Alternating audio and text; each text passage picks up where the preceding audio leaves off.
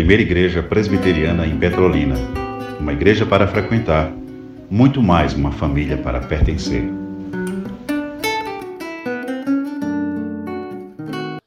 Vamos para o nosso tema. Ainda estamos com a série A Fé dos Eleitos. Dois pontinhos: cristianismo bíblico, ortodoxo, que significa doutrina correta, apostólica reformado por conta da nossa tradição, os nossos pais reformados, por exemplo, Lutero, muito especialmente Zwinglio, muito especialmente Calvino, os pais puritanos.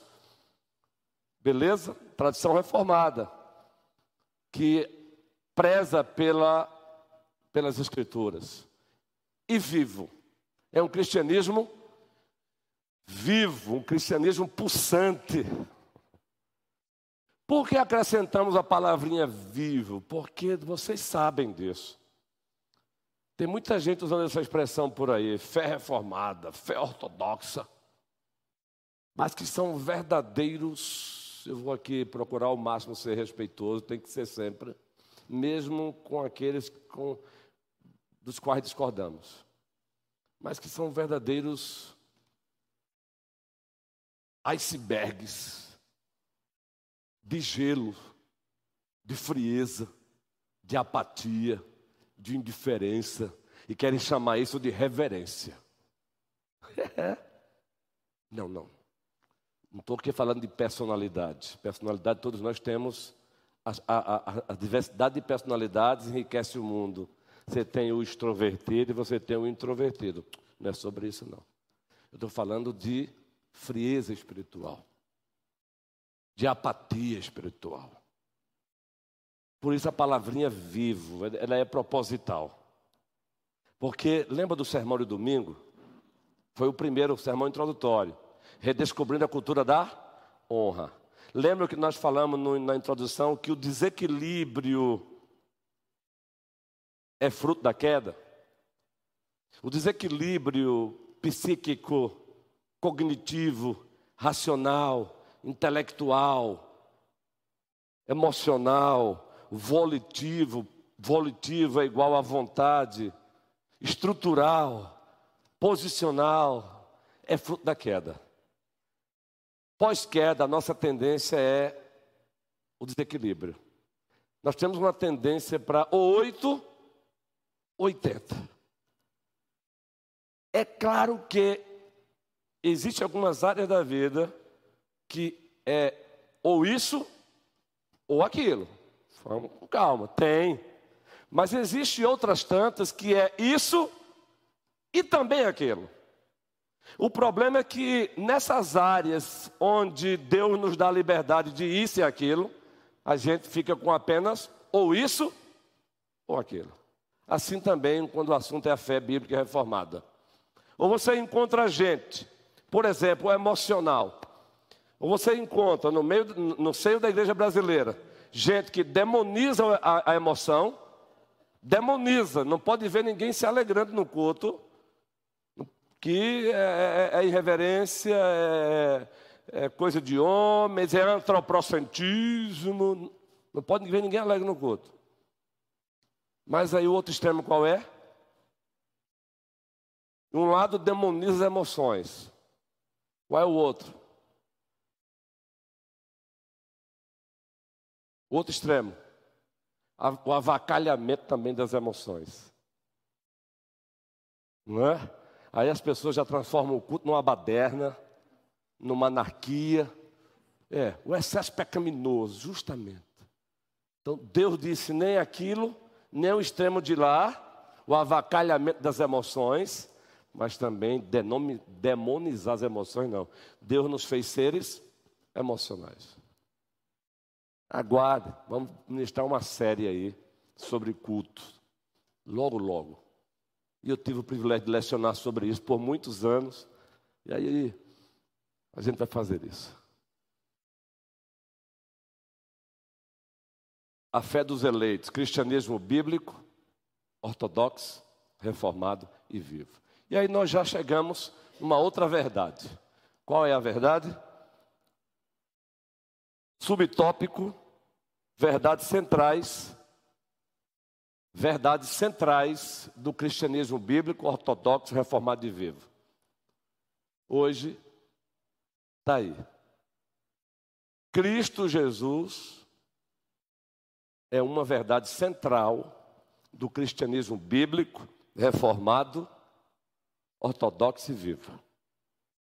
Isso, fiz, de propósito eu coloquei assim: isso é Ele, Cristo Jesus, o Senhor. A pessoa de Cristo, a segunda pessoa da Santíssima Trindade, é verdade central do cristianismo bíblico, ortodoxo, reformado e vivo. E aí eu já começo aqui fazendo uma observação didática, uma correção pastoral, ou um trabalho de prevenção, ou oferecendo um instrumento aferidor para você aferir a, a sua própria vida, a vida do outro, mas com o objetivo de ajudar. Se você quer saber se uma igreja é uma igreja cheia do Espírito Santo, verifique se ela é uma igreja cristocêntrica. Se ela é uma igreja centrada em Cristo. Pode crer, essa igreja é uma igreja cheia do Espírito Santo. Por quê? O Espírito Santo foi derramado no dia de Pentecostes, há mais de dois mil anos, para quê? Para promover quem? O Espírito Santo foi enviado há mais de dois mil anos no dia de Pentecostes, se encontra lá o texto narrativo, no livro dos Atos dos Apóstolos, capítulo 2. Ele foi enviado para quê, o Espírito Santo? Para promover quem? Para propagar quem? Para tornar evidente quem? Cristo. Cristo. Queridos, é lindo isso. O Espírito Santo não foi enviado, não foi nem para falar de si mesmo, isso é, isso é extraordinário. Sendo Ele Deus, Preste bem atenção nisso. Ele foi enviado para promover Cristo. Ah, querido, quando eu toco, quando eu toco num ponto desse, como ministro da palavra, olhe o alerta sobre mim. A terceira pessoa da Santíssima Trindade, o ministério dele é promover Cristo. Quem sou eu para ousar fazer diferente, Marcelo. Eu vou repetir, leia. A terceira pessoa da Santíssima Trindade, o Espírito Santo, há mais de dois mil anos foi enviado, foi derramado, e até hoje usufruímos dos benefícios do Pentecostes. Ou seja, somos residência dele, ele reside em nós e preside sobre nós. E o principal trabalho dele é promover Cristo, edificando a igreja, expandindo o reino para a glória global de Cristo. Quem sou eu para ousar fazer diferente? Quem sou eu para pegar o ministério que o Senhor me confiou e ousar promover a mim mesmo?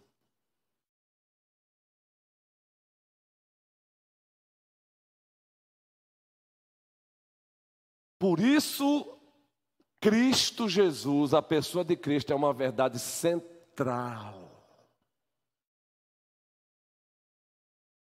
No cristianismo bíblico, ortodoxo, reformado e vivo. Por isso a igreja precisa conhecê-lo mais e mais. Por isso que a igreja precisa caminhar nele, caminhar com ele, viver para a glória dele. E aí, queridos, pegando carona com a nossa confissão de fé do Westminster, isso é um resumo do que a confissão de fé do Westminster diz, que um outro colega pastor também já fez esse resumo, mas está lá na confissão de fé do Westminster. Nós vamos providenciar, está aqui o material. Ela resume muito bem o que a Bíblia fala sobre Cristo. Isso é Ele, Jesus Cristo o Senhor. Quem é Jesus Cristo, gente? A primeira verdade aí. Ele é quem? Deus homem. Ele é o Deus homem. Tem uma palavrinha técnica que nós usamos no seminário.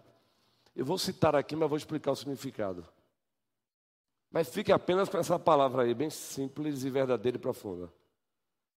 Teon trópico. Teon trópico. Teon trópico. Significa que ele é o Deus homem. É o homem Deus. Ele é o Deus homem. Teon trópico. Se você não memorizar essa palavra, não tem problema, mas nunca se esqueça. Jesus Cristo, ele é Deus e homem. Plenamente Deus, plenamente homem, uma só pessoa. A lógica humana só deve apenas se dobrar, se prostrar e adorar. Ela não explica. A lógica humana ela descreve. Ela descreve a partir da revelação do próprio Deus, mas ela não explica. Eu estou falando que Jesus Cristo é plenamente Deus, natureza divina, plenamente homem. Ele teve uma alma, ele tem uma alma humana, ele recebeu há mais de dois mil anos uma alma como nós temos.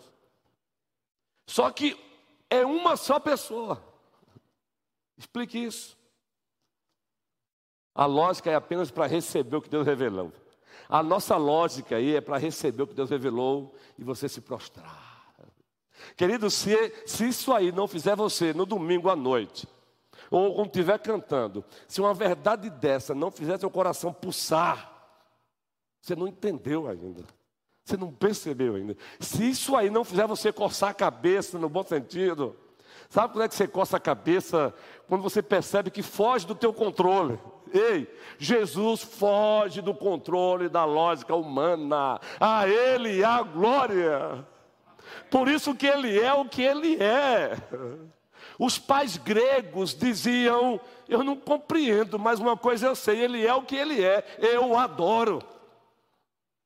Eu o adoro.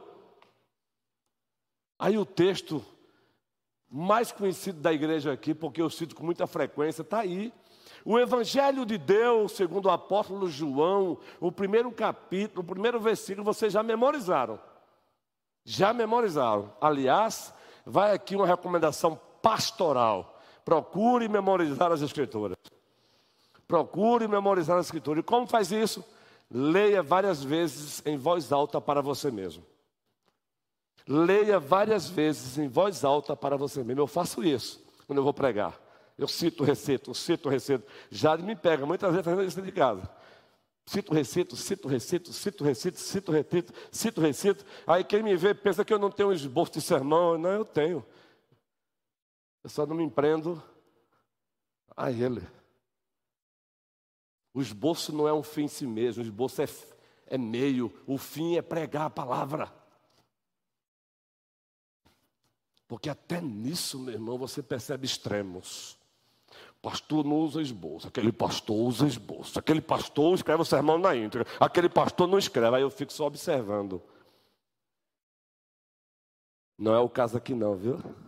Eu fico só observando nas redes sociais às vezes. Eu passei de falar, ai gente, como é bom amadurecer, gente.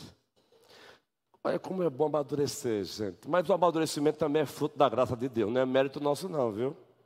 Sabe por que é bom amadurecer? Porque, minha irmã querida, aí eu olho hoje assim, eu abro o Facebook e eu vejo até pastores mesmo. Porque tem que usar esboço, o outro porque não tem que usar esboço. Porque um pastor reformado tem que usar esboço, o outro tem que usar o bolso. Aí eu fico.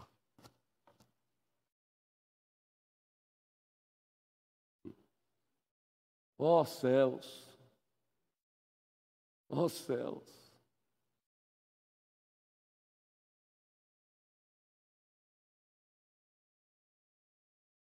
Vamos prosseguir, né?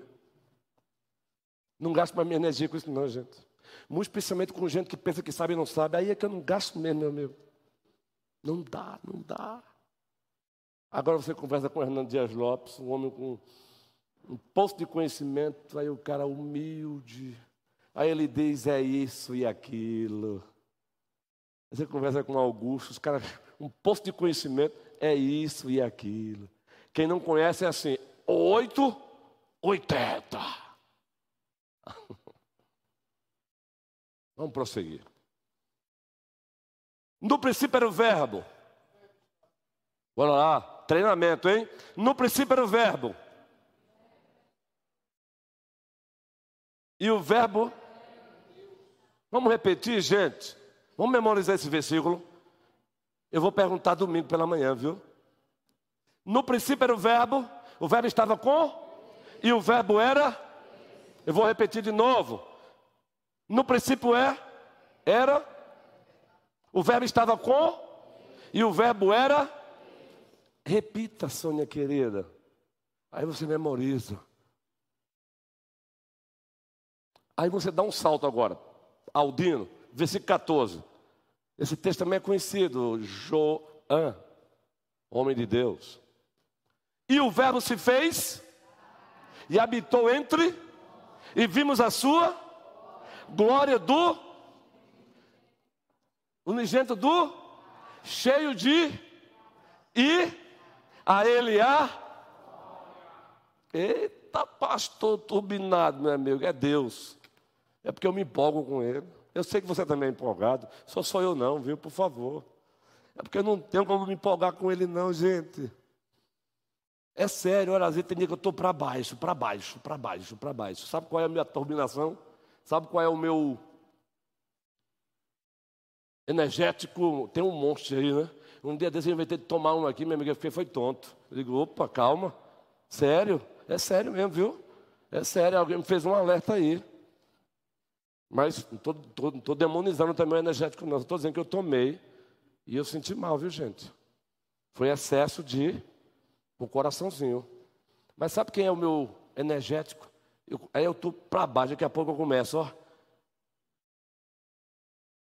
É quando eu cito o nome dele. É sério. Jesus, eu começo a citar. Aí eu começo a citar ele na cruz, Eli. É sério, eu faço isso mesmo, não estou inventando não. Eli, Eli, lama, sabactane. Deus meu, Deus meu, por que me desamparaste? Daqui a pouco eu estou cantando sozinho. Aí show desânimo. Show, show, show.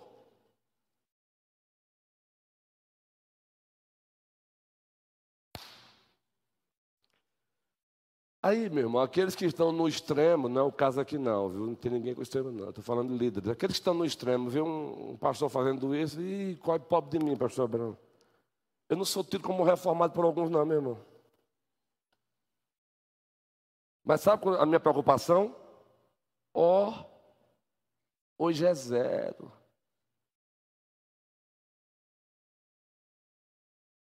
Segunda verdade, quem Jesus é, queridos? Ele é verdadeiro Deus em todos os seus, os mesmos atributos que o Pai tem, os mesmos atributos que o Espírito Santo usufrui, ele tem. Os mesmos. Vejam aí, vamos ler apenas Filipenses 2,6. É um texto que Paulo, é um texto onde encontramos Paulo chamando a igreja à humildade. E ao chamar a igreja à humildade, ele apresenta um modelo de humildade. Quem é o modelo de humildade, presbítero Moisés? Jesus. E quando ele vai apresentar Luzia, Jesus como modelo de humildade, olha o que é que ele afirma sobre Jesus. Ele disse Jesus é Deus. Vamos lá, todos juntos. Na forma, não considerou ser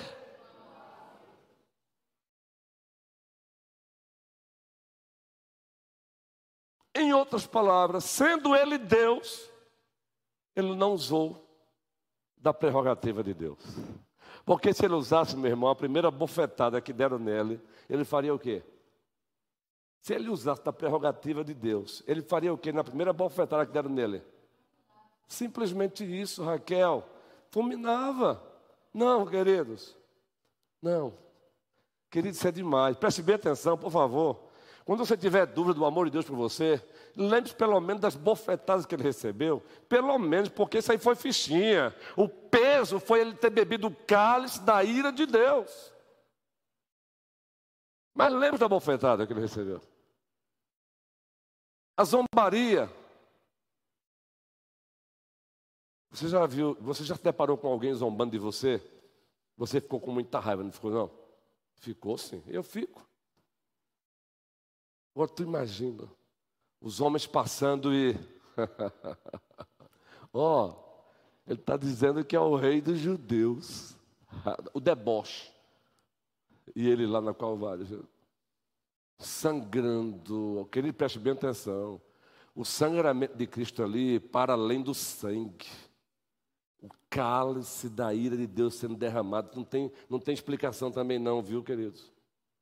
O sangue, os cravos são apenas símbolos reais dele, de, dos cravos eternais. O próprio Pai, queridos, a Bíblia é linda.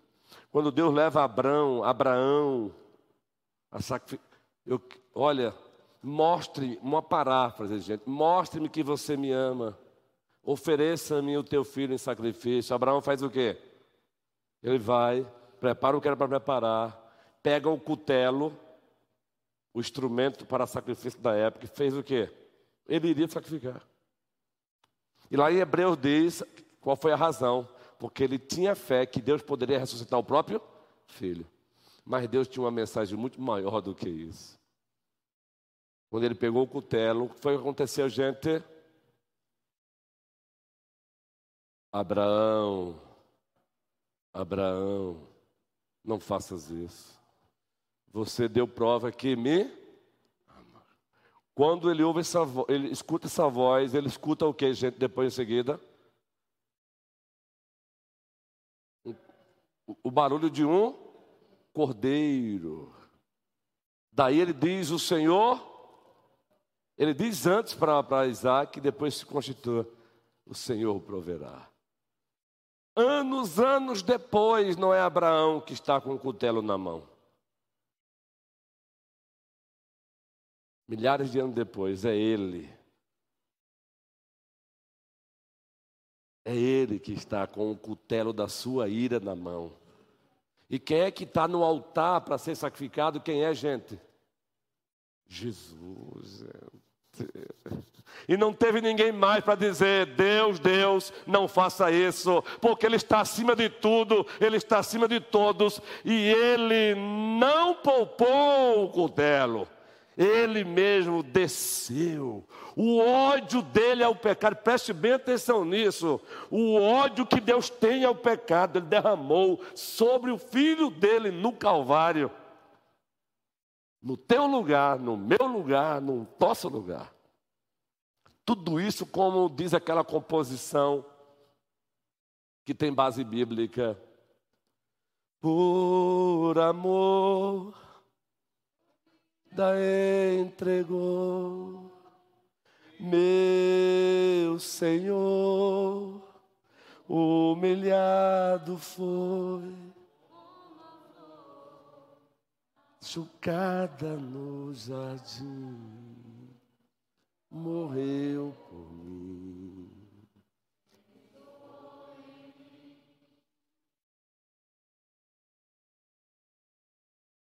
Meus irmãos, meus irmãos amados, Ele é Ele, é Ele.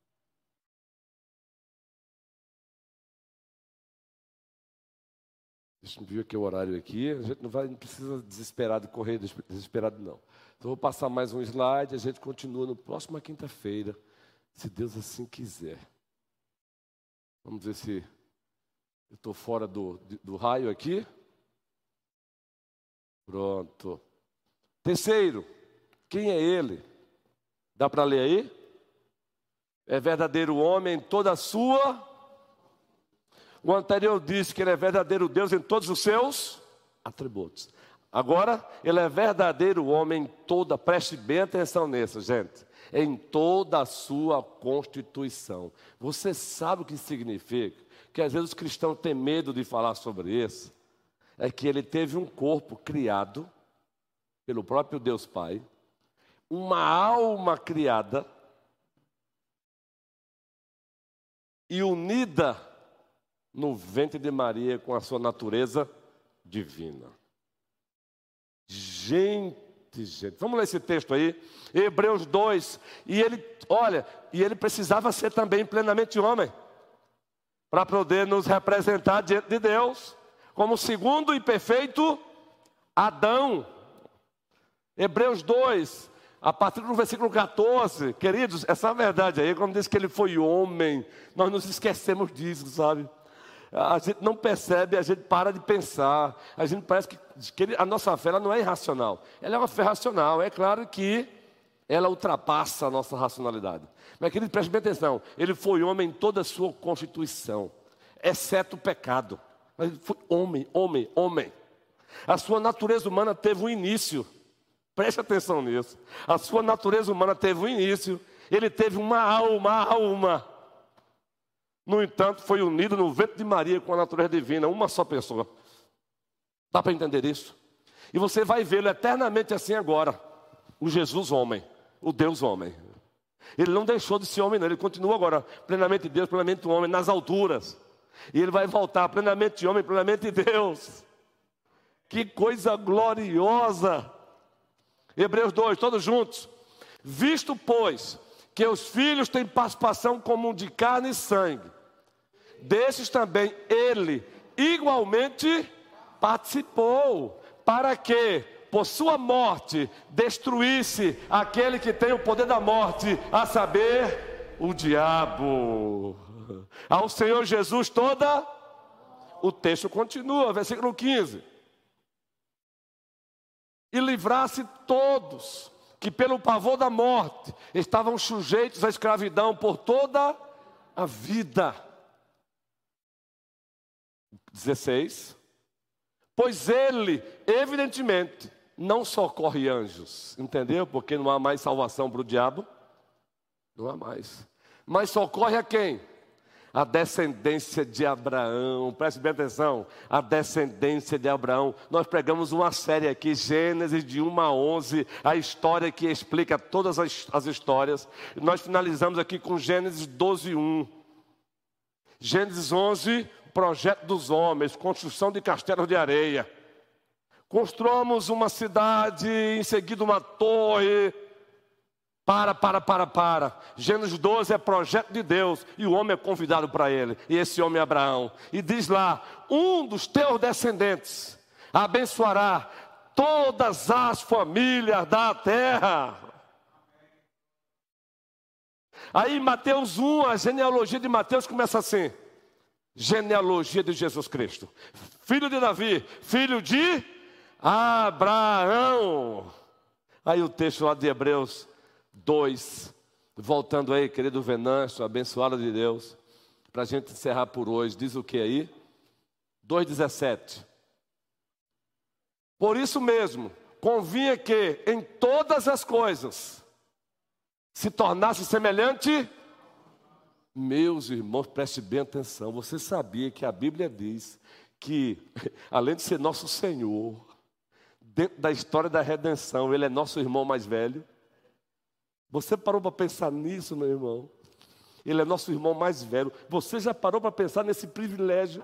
Ele também nos é apresentado como nosso irmão mais velho, porque ele assumiu a nossa plena humanidade, com exceção do pecado. Você já parou para pensar nisso?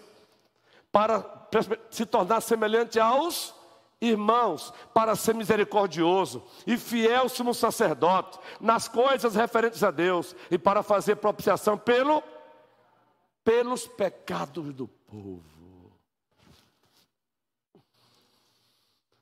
A Ele a glória, a Ele a glória, a Ele a glória,